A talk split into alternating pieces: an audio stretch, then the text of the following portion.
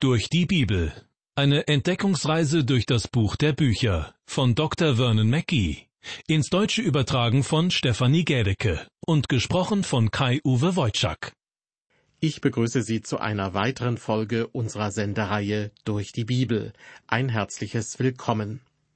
In dieser Sendung zum ersten Petrusbrief werden wir uns unter anderem mit der Frage befassen, wie sich ein Christ den Gesetzen eines Landes gegenüber verhalten soll. In der vorigen Sendung wurde betont, dass sich ein Christ von den Werken der Welt trennen soll. Damit ist gemeint, dass ein Christ Sünden möglichst vermeidet und sich an Jesus Christus orientiert.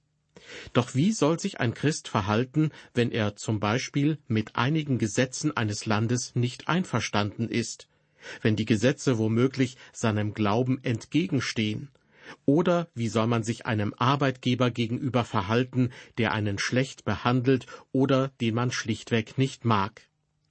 Bei der Beantwortung dieser Fragen sollte man übrigens auch daran denken, dass jeder Christ ein Vorbild sein sollte, für andere Christen, aber auch für Menschen, die keine Christen sind. Im konkreten Fall ist es also gar nicht so leicht, sich richtig und angemessen zu verhalten. Mehr dazu gleich in dieser Sendung. Ich hoffe, dass wir vom Apostel Petrus einige hilfreiche Hinweise bekommen werden. Im ersten Petrusbrief Kapitel 2 ist unter anderem davon die Rede, dass sich Christen von den Werken der Welt möglichst fernhalten sollen. Sie sollen die Sünde meiden und sich stets an Jesus Christus orientieren. Umso überraschender folgt in den Versen 13 und 14 die Aufforderung, Seid untertan aller menschlichen Ordnung um des Herrn willen, es sei dem König als dem Obersten oder den Statthaltern als denen, die von ihm gesandt sind, zur Bestrafung der Übeltäter und zum Lob derer, die Gutes tun. Damals, als Petrus diese Zeilen niederschrieb, hatte der verrückte Nero gerade als neuer Kaiser den römischen Thron bestiegen. Das römische Reich rühmte sich dafür, den Menschen Gerechtigkeit gebracht zu haben, aber die Wirklichkeit sah oft etwas anders aus. Ja, die Armen haben selten eine faire Chance gehabt, während die Reichen sich schon immer die Anwälte leisten konnten, die das Gesetz auf schlaue Weise zu umgehen suchten. Die ärmeren Leute sind also nicht nur in materieller Hinsicht arm dran. In was für eine Beziehung sollte nun also ein Christ zum Gesetz stehen? Er soll das Gesetz befolgen. Das will Petrus an dieser Stelle sagen. Seid untertan aller menschlichen Ordnung um des Herrn willen. Da sie damals nach dem römischen Gesetz lebten, sollten sie es befolgen. Obwohl Rom gerechte Gesetze schaffen wollte, war dieses Vorhaben nicht immer gelungen. Man darf zum Beispiel nicht vergessen, dass das römische Gesetz dazu beigetragen hat, Christus ans Kreuz zu bringen und die ersten Christen zu verfolgen. Aber Rom rühmte sich seiner Gerechtigkeit. So etwas kennt man auch von anderen Staaten, in denen die Religion, besonders die Verkündigung des Wortes Gottes, auf nicht allzu nette Weise unterdrückt wird. Deshalb stellt sich schon die Frage, sollen wir gegebenenfalls gegen die Regierung aufbegehren? Nein, sagt Petrus, wir sollen die Gesetze des Landes befolgen. Weiter mit Vers 15. Denn das ist der Wille Gottes, dass ihr mit guten Taten den unwissenden und törichten Menschen das Maul stopft. Wenn sich Christen der Regierung unterordnen und auch denjenigen, welche Macht über ihr Leben haben, zeigen sie auch in diesen schweren Momenten, dass sie Gott in ihrem Leben die Ehre geben wollen. Liebe Hörer, ich habe mich beispielsweise noch nie über einen Strafzettel gefreut, aber ich bezahle die Summe und versuche dann, die Gesetze noch aufmerksamer zu befolgen. Wir sollen das Gesetz befolgen, weil wir damit auf Gott hinweisen. So sollen sich Christen verhalten, schreibt Petrus in Vers 16. Und zwar als die Freien und nicht als hättet ihr die Freiheit zum Deckmantel der Bosheit, sondern als die Knechte Gottes. Die Beziehung der Christen zu anderen Menschen ist ein Zeugnis, das lauter verkündet wird als die Botschaft von der Kanzel. Derjenige, der an Christus glaubt, hat eine Freiheit, die ein Mensch außerhalb von Christus nicht hat. Christen haben eine wunderbare Freiheit in Christus Jesus. Ich persönlich bin der Ansicht, dass ich prinzipiell an bestimmte Orte gehen und mir bestimmte Dinge ruhig ansehen könnte, die man in christlichen Kreisen für unschicklich hält. Denn ich bin davon überzeugt, dass mein Glaube stark genug ist, so dass mir diese Dinge nicht schaden können. Aber dennoch meide ich sie. Und zwar, weil ich meinen Ruf als Christ nicht aufs Spiel setzen will. Ich will meine Freiheit nicht, wie Petrus es ausdrückt, als einen Deckmantel der Bosheit verwenden. Das heißt, ich will nicht, dass mein schwächerer Glaubensbruder durch mein Handeln verletzt wird. Man darf nicht vergessen, dass wir trotz unserer Freiheit immer noch Diener Gottes sind. Und so lesen wir in Vers 17, Ehrt jedermann, habt die Brüder lieb, fürchtet Gott, ehrt den König. Was bedeutet die Aufforderung, ehrt jedermann? Nun, ein Christ sollte andere Menschen respektieren. Lieben muss er sie nicht unbedingt. Glauben Sie mir, selbst unter den Christen gibt es einige, die wirklich nicht liebenswert sind. Weiter heißt es, habt die Brüder lieb. Hier wird also ein Unterschied gemacht. Wir sollen alle Menschen respektieren und die Glaubensgeschwister, also andere Christen, lieben. Als nächstes schreibt Petrus, fürchtet Gott. Das bedeutet, man soll als Christ durch sein Leben zeigen, dass man ein gottesfürchtiger Mensch ist. Und schließlich folgt die Aufforderung, ehrt den König. Wir sollen das Amt desjenigen Menschen ehren, der über uns regiert. Ehrlich gesagt habe ich bei politischen Wahlen noch nie einen Kandidaten gewählt, der voll und ganz nach meinem Herzen war. Denn einen solchen Kandidaten gab es nicht. Stattdessen habe ich mich gewissermaßen gegen andere Kandidaten entschieden, die noch weniger meinen Wünschen entsprachen. Aber egal, wer am Ende gewinnt und egal, wie gut ein Politiker seine Arbeit macht, er sollte aufgrund seines Amtes geehrt werden. Ich bin nicht begeistert über Menschen, die große Reden über die Heilige Schrift halten und fromm sind und dann über die Regierung oder einzelne Politiker herziehen. Kritik darf natürlich sein, aber das Amt muss respektiert werden und darf keinen Schaden nehmen. Wir erreichen nun Vers 18. Petrus schreibt, Ihr Sklaven, ordnet euch in aller Furcht den Herren unter, nicht allein den Gütigen und Freundlichen, sondern auch den Wunderlichen. Der Apostel Petrus spricht hier Sklaven an. Ihr Sklaven ordnet euch in aller Furcht den Herren unter. Nicht wenige Christen sind der Meinung, dass diese Aufforderung sich in mancherlei Hinsicht auch auf das Verhältnis zwischen Arbeitnehmern und Arbeitgebern übertragen lässt, dass sich also zum Beispiel Angestellte ihren Chefs unterordnen sollen. Wie es auch sei, mir wurde schon häufig bestätigt, wie wunderbar es ist, einen christlichen Chef zu haben. Aber was tun, wenn man für einen Menschen arbeitet, der nichts von Gott wissen will? Petrus schreibt, ordnet euch unter nicht allein den gütigen und freundlichen, sondern auch den wunderlichen Herren, also denen, die unvernünftig, ungerecht oder sogar verdorben sind. Auch ihnen soll man sich unterordnen, solange sie nichts Unrechtmäßiges oder Unehrliches von einem verlangen.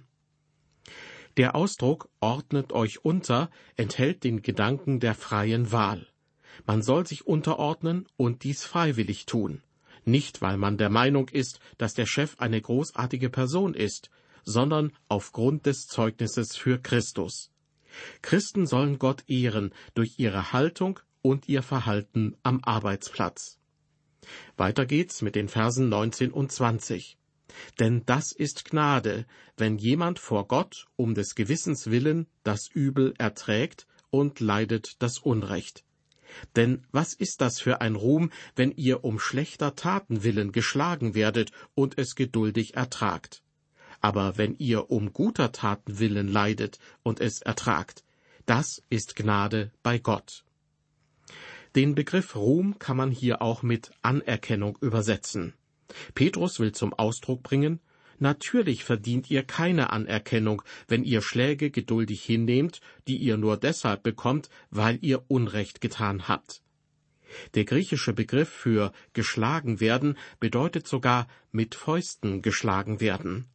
Zu Lebzeiten von Petrus wurden Sklaven oft auf diese Weise bestraft. Wenn ein Sklave etwas gestohlen hatte, wenn er nicht die Wahrheit gesagt hat, wenn er gegen seinen Herrn aufbegehrte oder seine Arbeit nicht tat, wurde er oft mit Fäusten geschlagen. Petrus will damit sagen, wenn jemand aufgrund eines solchen Vergehens geschlagen wird und es geduldig hinnimmt, kann er dafür keine Anerkennung erwarten. Denn in diesem Fall ist derjenige selbst schuld daran, dass er geschlagen wird. Und auch Gott wird uns in solch einem Fall nicht für unsere Leidensbereitschaft loben.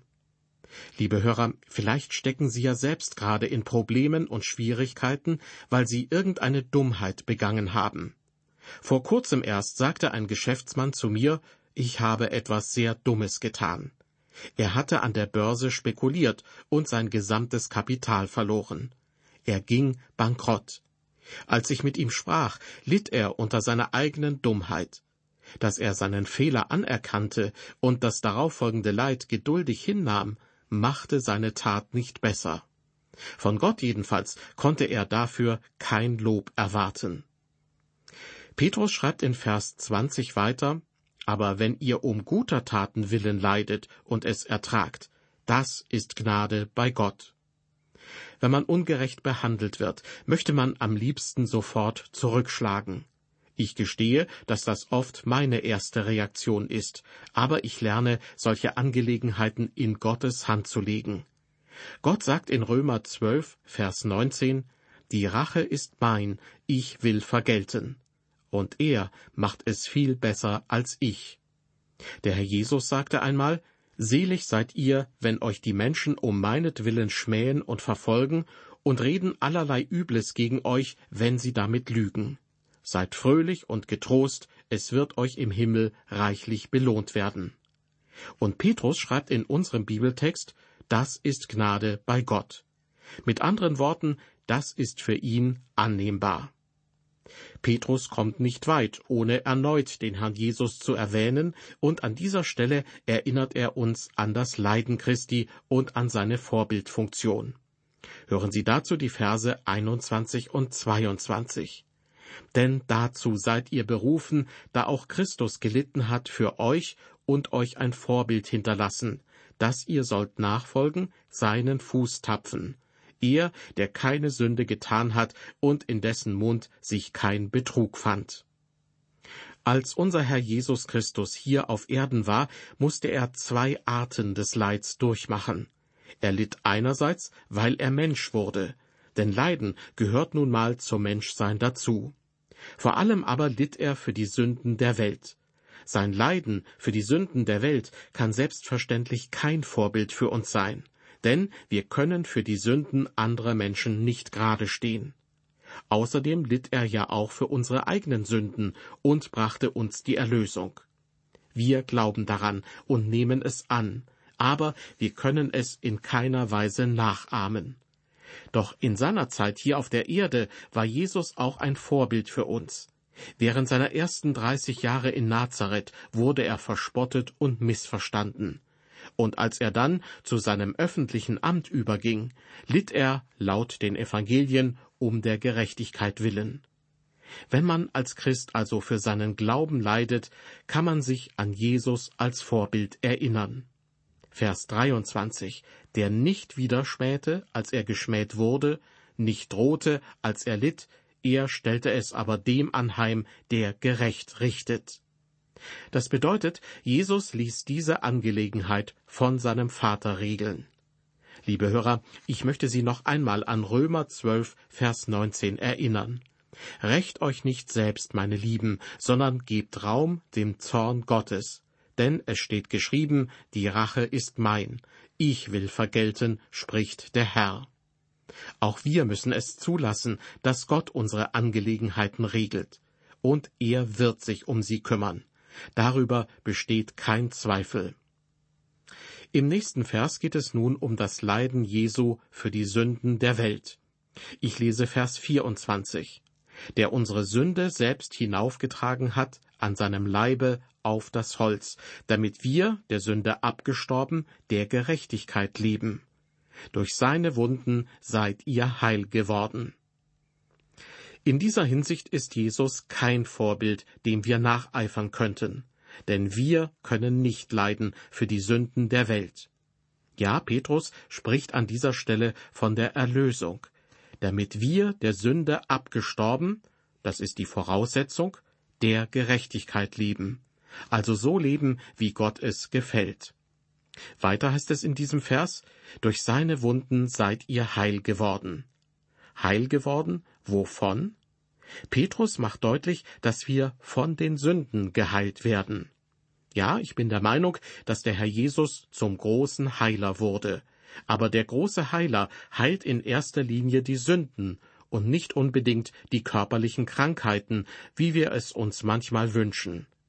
Kein menschlicher Arzt kann das Sündenproblem der Menschen lösen. Wie gesagt, Petrus macht deutlich, dass wir von den Sünden geheilt werden. Zugleich zitiert er offenbar einige Worte aus Jesaja 53, Vers 5. Deshalb bin ich der Meinung, dass der Prophet Jesaja nicht nur von der körperlichen Heilung spricht, sondern auch von der Heilung der Sünden, was ja im Grunde genommen wichtiger und tiefgründiger ist. Bei Jesaja heißt es wörtlich, er ist um unserer Missetat willen verwundet und um unserer Sünde willen zerschlagen. Die Strafe liegt auf ihm, auf dass wir Frieden hätten, und durch seine Wunden sind wir geheilt. Zurück zu unserem Bibeltext aus dem ersten Petrusbrief, Kapitel 2. Dort heißt es ganz am Schluss in Vers 25, Denn ihr wart wie die irrenden Schafe, aber ihr seid nun bekehrt zu dem Hirten und Bischof eurer Seelen. Hier werden die verlorenen und die geretteten Menschen Schafe genannt denn ihr wart wie die irrenden Schafe. Auch dies ist ein Zitat aus Jesaja 53. Dort heißt es in Vers 6, wir gingen alle in die Irre wie Schafe, ein jeder sah auf seinen Weg, aber der Herr warf unser aller Sünde auf ihn. Wie man sehen kann, ist das Leiden Christi das Thema im letzten Teil dieses Kapitels. Christus hat als Mensch gelitten, um ein Vorbild für uns zu sein. Und er hat als Sohn Gottes gelitten und ist stellvertretend für uns und unsere Sünden am Kreuz gestorben. Petrus schreibt, ihr seid nun bekehrt zu dem Hirten und Bischof eurer Seelen. In dieser Sendung ging es unter anderem darum, dass sich ein Christ den Gesetzen, den politischen Machthabern und in gewissem Maße auch seinem Arbeitgeber fügen sollte. Auf diese Weise ist er für andere Brüder und Schwestern im Glauben ein Vorbild nach dem Beispiel Jesu Christi. Und wenn man von der Obrigkeit bzw. von vorgesetzten Personen ungerecht behandelt wird, sollte man darauf verzichten, gleich zu einem Gegenschlag auszuholen. Eines dürfen wir allerdings nicht vergessen. Wir leben heute nicht mehr im römischen Reich unter der Herrschaft eines Kaisers. In einer Demokratie ist es völlig legitim, Kritik zu üben und bei der nächsten Wahl gegebenenfalls einen Machtwechsel anzustreben. Und Arbeitnehmer sind keine Sklaven, sondern können frei entscheiden, ob sie weiterhin für ihren bisherigen Arbeitgeber tätig sein wollen. Ich verabschiede mich nun von Ihnen und lade Sie ein zur nächsten Sendung aus der Reihe Durch die Bibel. Dann beginnen wir mit dem dritten Kapitel aus dem ersten Petrusbrief.